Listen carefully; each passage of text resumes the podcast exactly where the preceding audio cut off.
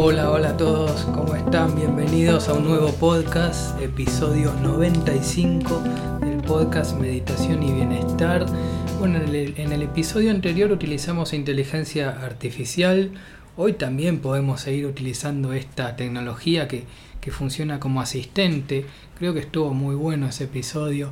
Este, fíjense que muchas cosas ya las habíamos hablado en episodios anteriores sobre la alimentación consciente, sobre cómo comer con la técnica del mindfulness, cómo, eh, bueno, esto de, también hacer la digestión. Yo eh, hace un rato comí, este, comí livianito eh, y también hice la digestión. Me senté completamente quieto, en silencio, quieto, este, esperando así a que pasen unos minutos, unos 25 minutos para hacer la digestión bien, tranquilo.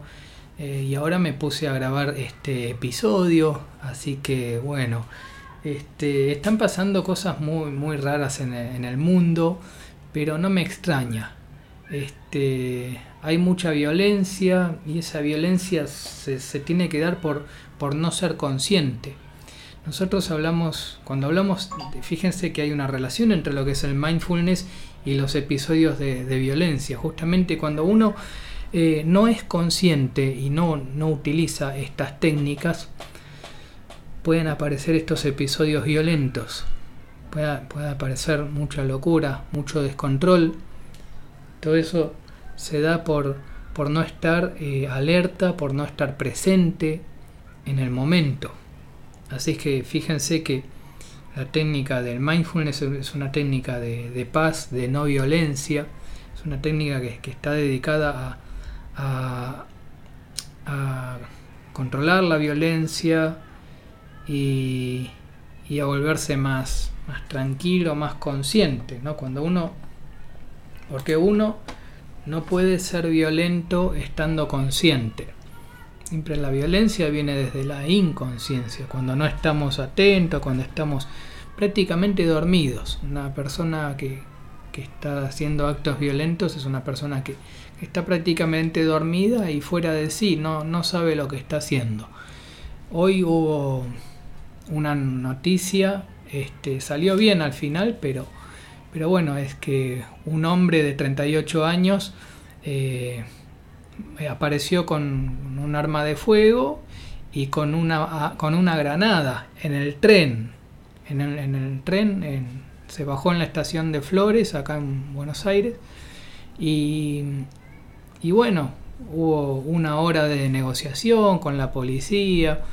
Eh, ahora uno dice, eh, uno ve a una persona así eh, pero esa persona no es, no es, tan distinta de cualquiera de nosotros. No, no, es alguien que es, es, un, es alguien especial, que es así. Nosotros todos tenemos violencia en el interior, que se va acumulando, que viene, puede venir de la infancia. Toda esa violencia está en el interior. toda esa violencia está. Lo que pasa es que este es un caso extremo. Este era una, este, una persona ya demasiado descontrolada y demasiado dormida. Sin embargo, esa misma violencia está en cada uno de nosotros. Por eso eh, es que siempre hablo de la importancia de este tipo de técnicas como la meditación, el mindfulness, como pensar en el bienestar para tener una mejor calidad de vida. No se puede tener una calidad de vida una buena calidad de vida no puede, no puede estar acompañada de violencia, no puede estar acompañada de granadas o de armas de fuego, o, de cuchillos, o, de espadas, qué sé yo, hay gente que colecciona espadas, este, no puede estar acompañada del bienestar de eso. El bienestar es pacífico, es, es, pensando en, la paz eh, y estar completamente alejado de, de, la violencia no es, alejarse, es renunciar a la violencia, renunciar a, no ser violento con otras personas ni con animales. Simplemente eh, para eso tenemos que estar alertas, conscientes, atentos, eh, en el momento presente y ahí es cuando, cuando nuestra situación eh, se vuelve controlada, se vuelve bajo, bajo control. Eh, vamos a preguntarle algo a la inteligencia artificial. ¿Ustedes qué opinan? Vamos, vamos a preguntarle algo. Acá tengo chat GPT. Vamos a preguntarle... Em, vamos a pedirle 10 ideas sobre el mindfulness y cómo puede ayudarnos a la no violencia. Vamos a hacerle esa pregunta. Escribe 10 ideas para un podcast de bienestar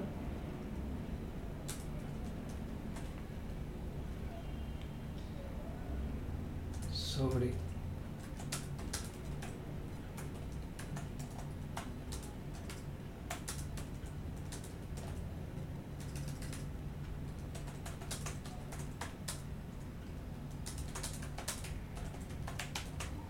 A ver, yo escribí así, no, no, no sé qué resultados vamos a tener. Dice, escribe 10 ideas para un podcast de bienestar sobre cómo el mindfulness nos puede ayudar a la no violencia. Y, Vamos a ver qué escribe. Por supuesto, aquí tienes 10 ideas para un podcast de enseguida, escribe rapidísimo. Sobre cómo el mindfulness nos puede ayudar a la no violencia. Dice, Punto número. Todavía, todavía sigue escribiendo. Esperemos a que termine de escribir. Este, escribe rapidísimo. Es una inteligencia artificial tremenda. Cómo, cómo interpreta lo que le estamos diciendo y cómo genera una respuesta inmediatamente. Es impresionante. Ya está, ya lo escribió. Dice punto número uno. Mindfulness y la resolución pacífica de conflictos discute cómo la práctica de mindfulness puede ayudar a las personas a manejar conflictos de manera más pacífica y constructiva. Bueno, eso es un punto interesante. Eh, justamente, bueno, de, qué estuvimos hablando acá? De, bueno, de, en este caso, esta noticia, este hombre que, que apareció en una formación de tren con una granada, con un arma de fuego, este, no sé qué se proponía, ¿no? Pero bueno, estaba completamente fuera de, sí y después estuvo negociando con la policía para... Pero bueno, este... Bueno, justamente ahí hubo que, que negociar y, resolver la situación, ¿no? Al final se resolvió la situación. Este, el tema es que el mindfulness ayuda en, en el sentido en, la resolución de conflictos, en, que no se puede tener un, conflicto estando consciente, estando atento, estando bien alerta. No, no se puede, porque uno no, no, puede ser violento y consciente al mismo tiempo. Cuando uno es violento, uno está, digámoslo así, dormido, está como fuera de sí. Una persona que, que actúa con violencia está fuera de sí, no sabe lo que está haciendo. Puede ser que después, en el futuro, no recuerde el acto de violencia, puede ser que no lo recuerde porque no, no estaba fuera de sí, o puede ser que lo recuerde pero que, que diga, ese no era yo. Claro, eh, ¿cómo, ¿cómo, es eso? Es que uno no es uno mismo cuando, cuando uno eh, se vuelve violento. Tenemos que bajar la, el nivel de, de violencia eh, volviéndonos conscientes, alertas, atentos, presentes con esta, con esta técnica de mindfulness y también con, la meditación sentada. Son, son técnicas eh, pacíficas, de no violencia, de, resuelven conflictos, se, resuelven conflictos. Bueno, este es un, e, esto que estuvimos hablando es un caso muy extremo, pero también otro tipo de, de conflictos más más normales, más humanos que, podamos tener, se pueden resolver así, estando atentos. Porque si uno eh, eh, enfrenta, va a enfrentar un conflicto con alguien, eh, y si uno está, ¿cómo decirlo?, muy furioso, muy enojado, con muchas con muchos deseos de venganza, con muchas ganas de vengarse de la otra persona, bueno, en ese caso uno está en ese, en, ese, estado dormido, uno está fuera de sí. Ahí no, no es uno mismo, sino que son las mismas emociones las que están actuando y son las emociones que se apoderan de uno mismo, se apoderan de, del cuerpo, se apodera de, de nuestras conductas, porque no, nosotros no podemos dirigir las conductas si estamos con deseos de venganza, si estamos furiosos, muy enojados, no vamos a poder controlar la situación. La situación la vamos a, controlar estando conscientes, estando presentes, estando alertas y para eso están estas técnicas. El, primer punto que, nos plantea ChatGPT es la resolución de, conflictos, es el manejo de conflictos y el manejo de conflictos es, así como, como se resuelve estando, estando presente, estando conscientes eh, y tomando el control de, de la situación. Sobre todo, cómo, cómo se controla la, situación. Eh, no se trata de dominar al otro, esto hay que aclararlo, ¿no? Cuando uno va a resolver un conflicto no, no está dominando al otro, sino que uno se está dominando a sí mismo. Uno tiene, tiene que tener el control de, de, uno mismo, el control de, la propia mente. Ese es, ese es el primer control que hay que tomar es el control de la, también de las propias emociones, porque si, si nosotros tenemos una emoción, eh, una emoción violenta o una emoción descontrolada, eh, nosotros eh, vamos a estar fuera de control. O sea, el control lo va a tomar la emoción. Y eso es algo que se produce automáticamente. Las emociones son mecanismos automáticos que se producen, son lamentables, provocan muchos, muchos perjuicios, muchos problemas, eh, y no se puede resolver un conflicto eh, teniendo las emociones eh, descontroladas. Si las emociones nos controlan a nosotros, entonces si las emociones controlan nuestras conductas, si las emociones controlan nuestros actos, mucho peor, como, como en este caso de una persona que, que está siendo dominada por sus emociones y sale, va a un tren con una granada, con un arma de fuego, esto es, es, esta locura descontrolada de, de emociones descontroladas. Uno está siendo dominado por mecanismos inconscientes, mecanismos automáticos inconscientes que no tienen dueño, que, es, que son, son mecanismos, bueno, que suceden. Por eso tenemos que practicar este tipo de técnicas, practicar meditación, eh, pensar en la no violencia, practicar para, renunciar a la violencia que tenemos en, en nuestro interior y para volvernos personas más pacíficas, con una mejor calidad de vida. Ya les digo, una persona que, que guarda armas en su casa no puede tener bienestar es alguien que tiene serios problemas, serios problemas. No, no, no, no es compatible. No es compatible el bienestar con, la violencia. Vamos a seguir. El punto número 2 que nos propone ChatGPT, la inteligencia artificial, es mindfulness y la empatía. Dice, explora cómo la práctica de mindfulness puede ayudar a las personas a desarrollar una mayor empatía y comprensión hacia los demás.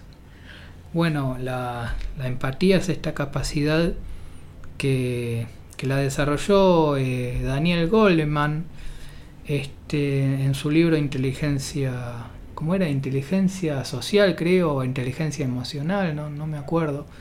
Pero bueno, en su libro, ahora vamos a buscarlo. a ver, acá, Daniel Daniel Goleman, libro. Vamos a ver. Sí, inteligencia emocional. Es el autor de, inteligencia emocional. Eh, escribió varios libros. Sí, también inteligencia social, eh, emociones destructivas. Eh, bueno, sí, escribió varios libros. Este, esto se trata de, de la inteligencia, de la, empatía, ¿no? Este, Daniel Goldman en, su libro trata sobre, sobre la empatía, de ponerse en el lugar del otro, de ver la, tratar de comprender la situación del otro, tratar de comprender el estado emocional de la otra persona, tratar de comprender el nivel sociocultural de la otra persona. La, otra persona puede tener eh, cierto tipo de educación o tal vez no tuvo acceso a la educación, así que podemos volvernos empáticos y comprender que la otra persona, bueno, no tuvo, no tuvo acceso a recursos, no tuvo acceso a la misma educación que tal vez pudimos tener nosotros. Eh, y, eso, y eso, bueno, puede marcar una, una diferencia. Y eso puede hacer que, que, comprendamos más la, la, situación. Puede ser que estamos resolviendo un conflicto y, y bueno, la, la, otra persona tal vez no tuvo tanto acceso a, a ciertos recursos.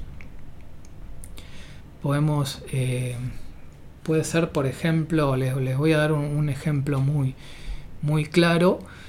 Este, hay comercios eh, donde a veces voy a, comprar productos que necesito y por eso voy a comprarlos, donde atienden pésimamente mal, muy mal, tremendamente mal.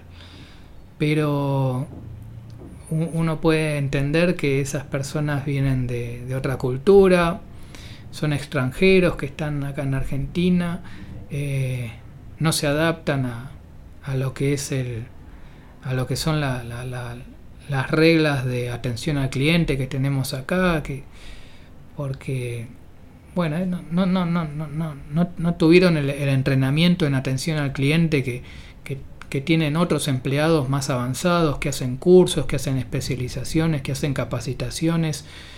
Entonces, bueno, como obviamente nunca tuvieron acceso a cursos de, atención al cliente, atienden a los clientes como se les da la gana, como les parece o de acuerdo a, su cultura, a lo, que ellos eh, aprendieron de manera inconsciente. Entonces uno puede ser empático con esas personas.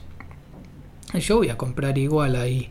Este, sé que me, a veces atienden muy mal, pésimamente mal, son, son demasiado, demasiado fríos, demasiado, este, demasiado poco empáticos también, ¿no? Este, y, bueno, uno puede entender que ellos no, no, no tuvieron acceso a, a cursos de, de atención al cliente y, tampoco tienen desarrollada una empatía como para, como, para comprender que, a los clientes hay que tratarlos bien, de manera amable, tratar de comprender las verdaderas necesidades que tienen los clientes, de agradecerle a los clientes. Muchas veces en, ese, en esos comercios no dicen gracias, no dicen nada. Este, es una eh, pasa algo con eso. Nosotros estamos acá, fíjense cómo, eh, cómo es la, tecnología. Nosotros hoy, en este podcast, que lo estoy grabando acá en...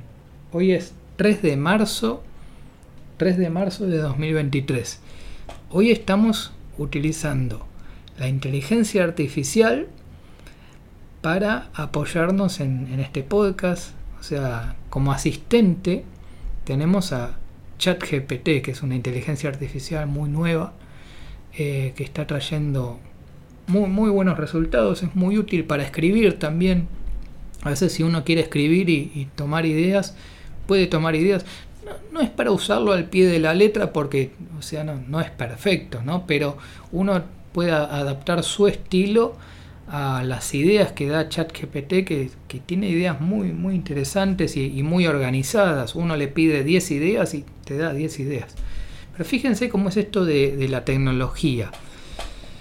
Hoy, al día de hoy, 3 de marzo de 2023, estamos usando inteligencia artificial para este podcast. Prepárense para lo que se viene en el futuro, porque eh, en ese tipo de, comercios, tal vez eh, la próxima vez, dentro de, unos años y tal vez no, mucho tiempo, tal vez ya esos empleados no van a estar más y van a ser reemplazados por una inteligencia artificial que va a hacer ese mismo trabajo tan mecánico y tan y bueno y, piensen piensen en esto que tenemos que estar actualizados eh, todos los profesionales tenemos que estar eh, al día con lo que está pasando, con los avances, con, con la tecnología de punta que,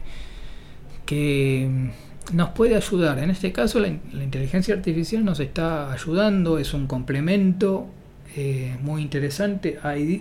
me dio 10 ideas. La inteligencia artificial me dio 10 ideas y hasta el momento estoy hablando de dos, de las dos primeras. Y ahora vamos a pasar a la tercera. La tercera dice mindfulness y la ira.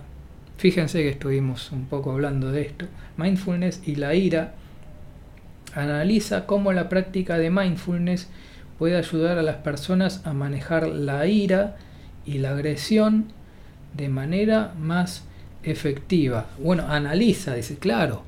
Bueno, estuvimos hablando un poco de esto, dando el caso de esta noticia de actualidad, de este hombre que, que entró al tren con una granada, con un arma de fuego, y, y bueno, por supuesto, como eh, el mindfulness, el mindfulness es cuando uno ya se vuelve consciente.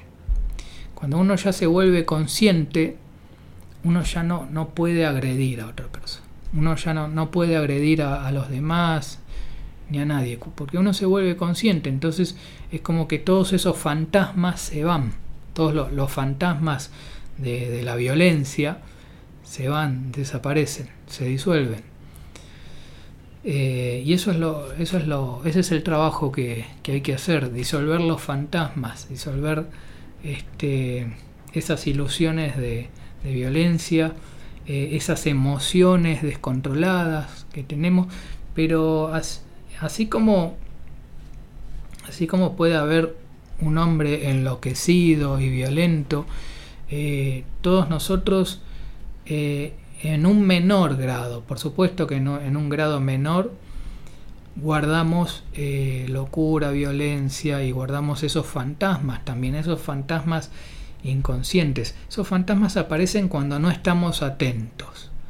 Cuando no estamos atentos pueden aparecer esos fantasmas, pueden aparecer emociones descontroladas, podemos alterarnos, las cosas nos pueden agarrar por sorpresa y podemos entrar en un arranque de ira y, en la ira, bueno, nos ponemos muy agresivos, muy violentos, estallamos de ira, estallamos de, agresividad. Y, de dónde sale todo eso? De la inconsciencia, de no estar atento, de no estar consciente.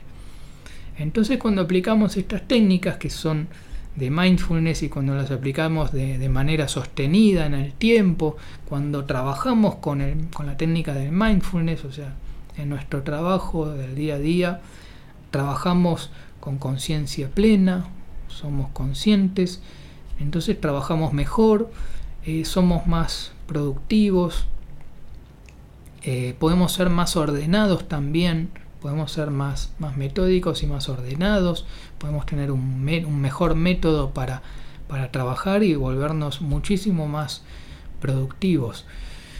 Este es un, esto es algo que, a mí me, sucede, que, bueno, soy más metódico desde que practico mindfulness, soy mucho más productivo también, puedo ser más productivo practicando meditación porque este, estoy más atento y sobre todo como yo tengo todo por escrito, yo escribo mucho, escribo eh, todo lo, lo, que tengo que hacer, las cosas que tengo que hacer, las escribo, las escribo de antemano. Eso es planificar, eso es hacer planes. Háganme acordar que quería hablar algo de, planificar, pero bueno, eh, planificar eh, es escribir de antemano los, próximos movimientos, las próximas cosas que tengo que hacer. Y ya las tengo anotadas, ya las tengo por escrito. Entonces es todo más rápido, es todo mucho más ágil. Eh, y uno se vuelve muy, muy productivo, muy increíblemente productivo teniendo las cosas anotadas. No confiar en la memoria, o sea, no, dejarlo a la memoria, porque la memoria puede fallar o puede ser muy lenta a veces. En cambio, ver algo por escrito que tengo que hacer eh, es muy ágil, es algo eh, más inmediato. Entonces uno se vuelve muchísimo más productivo, más metódico, más ágil y, las cosas salen, salen mejor. Quería hacer otra noticia de, actualidad. Eh, nosotros acá en Argentina tenemos un fenómeno de que se llaman, son personas que se autodenominan piqueteros y son personas que salen al mundo a protestar y están dirigidas por líderes, líderes, bueno, este, no importa, este, pero bueno, eh, líderes destructivos, ¿no? Por supuesto, no, no son líderes que, que van a cambiar el mundo, no son líderes que van a construir una nueva tecnología, sino que son líderes destructivos, que, y, y ahí son líderes que tienen estos fantasmas de agresividad, de violencia, y cuando el líder mismo tiene violencia, y bueno, su, equipo de seguidores lo sigue y sigue esa, ese tipo de, ejemplos, ese tipo de referentes con todas esas locuras, ¿no? Entonces estaban diciendo una noticia en televisión de que hay un plan de plan de lucha, estaban diciendo del plan de lucha para este año. Entonces la, noticia era algo así como que eh, acá hay, una plaza una plaza muy grande, muy bonita en, el centro, en el centro de Buenos Aires que, se llama Plaza de Mayo y, bueno, estaban reunidos ahí este grupo autodenominado piqueteros, este, donde supuestamente estaban haciendo un plan de lucha, o sea, imagínense ustedes qué contradicción que es hacer un plan de lucha, es algo que no, no, tiene, no tiene ningún sentido, porque cuando uno planifica conscientemente algo, uno planifica, por ejemplo, para, para construir, ni hablar, para construir, para dar un servicio a alguien, para hacer un bien a alguien. Pero hacer un plan de lucha es algo muy contradictorio, porque en general la lucha viene de la inconsciencia, toda la, todo lo que es la agresividad, la violencia y la lucha, viene de, la inconsciencia, de, no saber lo que estoy haciendo. las personas eh, que actúan con, que luchan en la vida, no saben lo que están haciendo, están eh, a la deriva, están descontrolados, no saben qué hacer con sus vidas y van y luchan justamente porque están perdidos en la vida, ¿no? no tienen un rumbo, no tienen una dirección. Entonces me pareció muy, muy contradictorio este título, eh, porque cuando uno planifica, uno por ejemplo puede hacer planes para eh, mejorar la economía.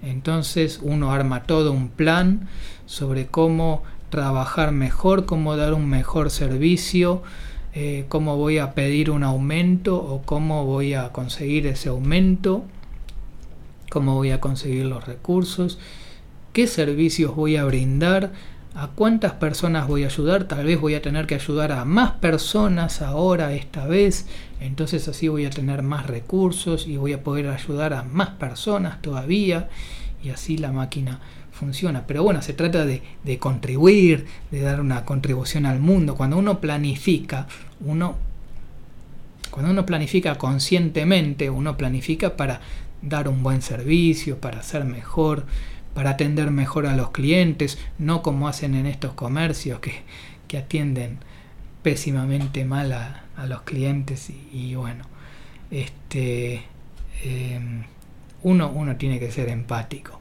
Pero cuando uno hace un plan, hace un plan, se toma el tiempo, la dedicación de hacer un plan. El plan es para, para contribuir a la sociedad, para dar un aporte a la sociedad. Justamente este, este, este tipo de, de líderes piqueteros y este tipo de, agrupaciones piqueteras se eh, caracterizan porque no, no trabajan, no, contribuyen a la sociedad, no, contribuyen positivamente. No creo que sea tan así, ¿eh? es, es, es, muy extremista decir esto, ¿no? no creo que no hagan ninguna contribución en absoluto, pero es como que no se caracterizan por trabajar justamente. Son son más de pedir recursos, de reclamar recursos para ellos mismos sin dar nada a cambio. Eh, hay que analizar si esto es realmente así o no. Pero bueno, también suelen ser agrupaciones que salen a, protestar, a hacer mucho desorden en la ciudad, causan desórdenes en la ciudad, como por ejemplo hoy que salen a, a protestar o a hacer acampes o, o hacer cosas raras. Y a los medios de comunicación les atrae mucho eso. Eh, siempre hay eh, medios masivos de, televisión que, van y, y, los, los difunden a, ellos. Por supuesto, bueno, nunca había a uno de esos medios de comunicación entrevistándome a mí, a ver cómo estoy contribuyendo con este podcast, a ver cómo se puede mejorar la sociedad, por eso en general cuando uno quiere construir algo, quiere construir un proyecto, eh, a veces es en, es en silencio, es sin hacer ruido, sin hacer escándalos, es trabajando de manera consistente, de manera permanente, eh, todas las semanas, avanzando hacia el objetivo. Por supuesto, cuando hay un plan, que estábamos hablando de planificar, cuando hay un plan, hay un objetivo, hay algo que, queremos lograr. Pero miren qué contradicción, porque cuando hay lucha, no hay, no, no hay objetivo. Cuando hay lucha, no, no, hay un objetivo real. En todo caso, el, objetivo es un objetivo, este, pero no, no hay objetivo. Es, es un objetivo completamente egoísta para bien propio, para beneficio propio. Pero pero es un, es un acto eh, descontrolado, completamente emocional, la lucha. Creer que la vida es una lucha es, es estar perdido en la vida, es estar sin, a la deriva, sin, sin ningún rumbo, porque la vida no es una lucha. La vida es servicio, es contribuir con los demás, es servir a los demás. Creo que estuvimos hablando eh, sobre tres puntos y ChatGPT me dio 10 ideas. ChatGPT me dio 10 ideas. Eh, quiero mencionar las otras ideas. ¿Cómo estamos de tiempo? Bueno, nos excedimos un poco de, tiempo y, quiero darles una sorpresa también. vamos a mencionar, eh, vamos a mencionar los, los, otros puntos. El punto número 4, mindfulness y la comunicación no violenta.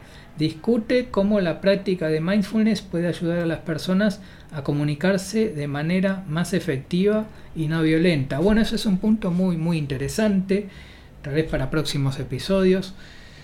Mindfulness y el autocontrol. Bueno, estuvimos hablando del mindfulness y el autocontrol. Explora cómo la práctica de mindfulness puede ayudar a las personas a desarrollar un mayor autocontrol y autoconciencia. Bueno, de eso sí estuvimos hablando. 6 Mindfulness y la compasión. Analiza cómo la práctica de mindfulness puede ayudar a las personas a desarrollar una mayor compasión hacia los demás y hacia sí mismas. No hablamos de compasión directamente, pero sí hablamos de empatía, que es un paso previo, es un paso importante. Ser más empáticos. Y sí estuvimos hablando de empatía. 7. Mindfulness y la toma de decisiones. Discute cómo la práctica de mindfulness puede ayudar a las personas a tomar decisiones más conscientes y reflexivas. Bueno, muy interesante ese punto. 8. Mindfulness y el perdón. Explora cómo la práctica de mindfulness puede ayudar a las personas a perdonar a los demás y a sí mismas. Eso es todo un tema. Un libro que habla sobre eso es Un curso de milagros, que es un libro un libro muy avanzado que tiene una terminología muy particular, pero si uno, lo, si uno saca las ideas de un curso de milagros, es, es, un, es un libro impresionante, súper avanzado, súper, súper. Y habla del perdón, del perdón a los demás y así, a uno mismo. 9. Mindfulness y el estrés. Analiza cómo la práctica de mindfulness puede ayudar a las personas a manejar el estrés y la ansiedad de manera más efectiva. Bueno, no, no analizamos directamente el estrés y la ansiedad, pero sí hablamos de los fantasmas. Y el estrés y la ansiedad son ese tipo de fantasmas que, que hacen que, que, tengamos emociones descontroladas, que, las emociones terminan controlándonos a nosotros. Hoy tuvimos un, un episodio más extendido, pero me parece bien. Eh, creo que vale la pena. Mindfulness, el punto número 10, el último, la última idea que nos da la inteligencia artificial es mindfulness y la prevención de la violencia. Discute cómo la práctica de mindfulness puede ayudar a prevenir la violencia a través del desarrollo de habilidades de autorregulación y empatía.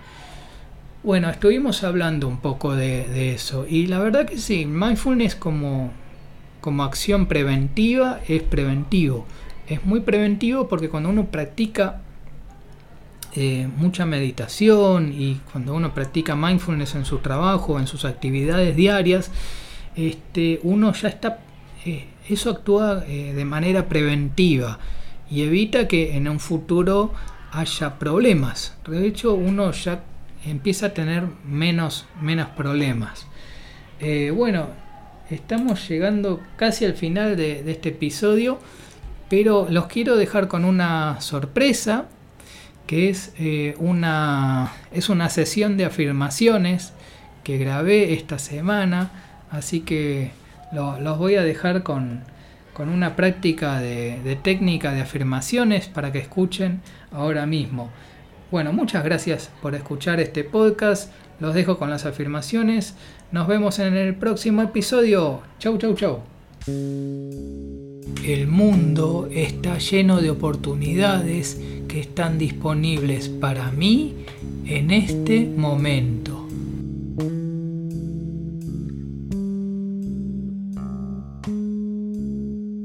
Cada día veo nuevas oportunidades que se presentan ante mí.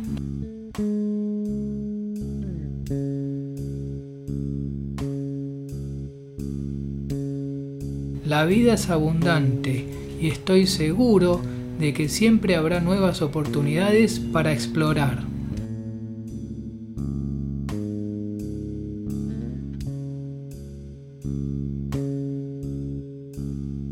Visualizo oportunidades ilimitadas para mí en el futuro.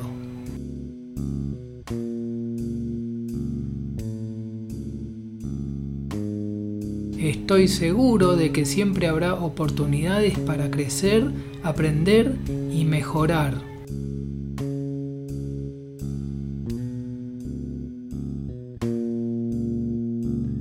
Cada vez que se cierra una puerta, se abren muchas más que antes no estaban disponibles.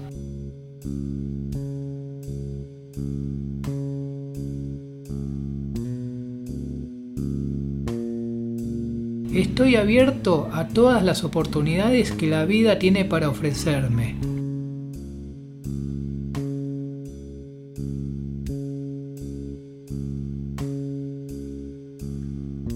El universo está lleno de oportunidades que están esperando a que las descubra.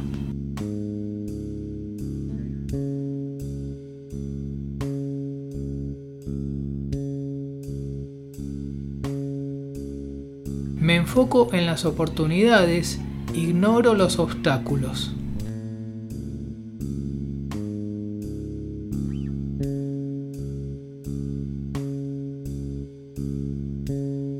Siempre estoy alerta a las oportunidades que se presentan ante mí, sin importar cuán pequeñas puedan parecer.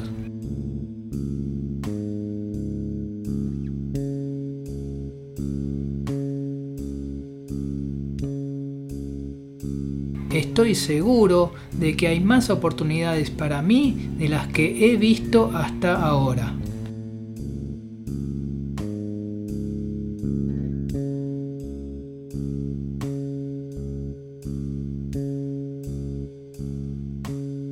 Las oportunidades que se presentan ante mí están en perfecta alineación con mis objetivos y deseos de vida.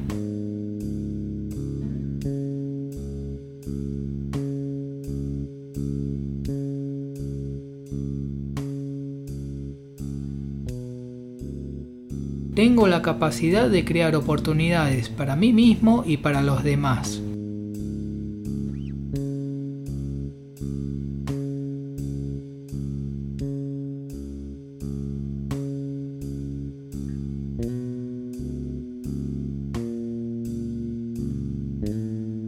Estoy seguro de que siempre habrá oportunidades para crecer, aprender y mejorar.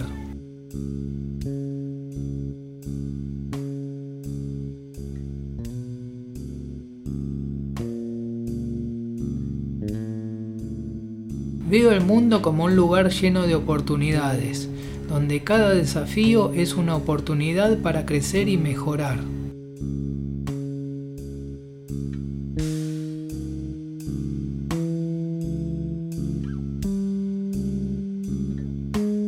Estoy seguro de que el futuro estará lleno de nuevas y emocionantes oportunidades que aún no puedo imaginar.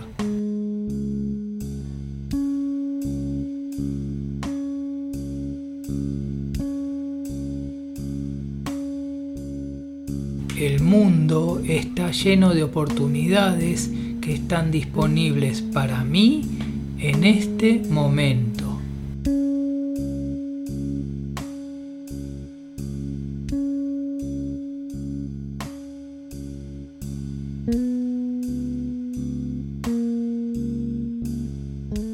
Cada día veo nuevas oportunidades que se presentan ante mí.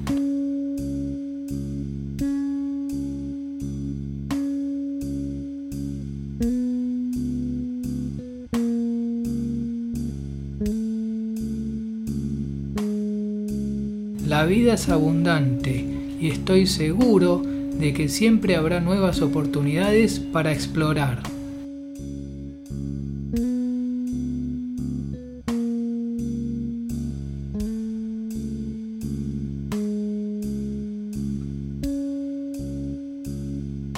Visualizo oportunidades ilimitadas para mí en el futuro.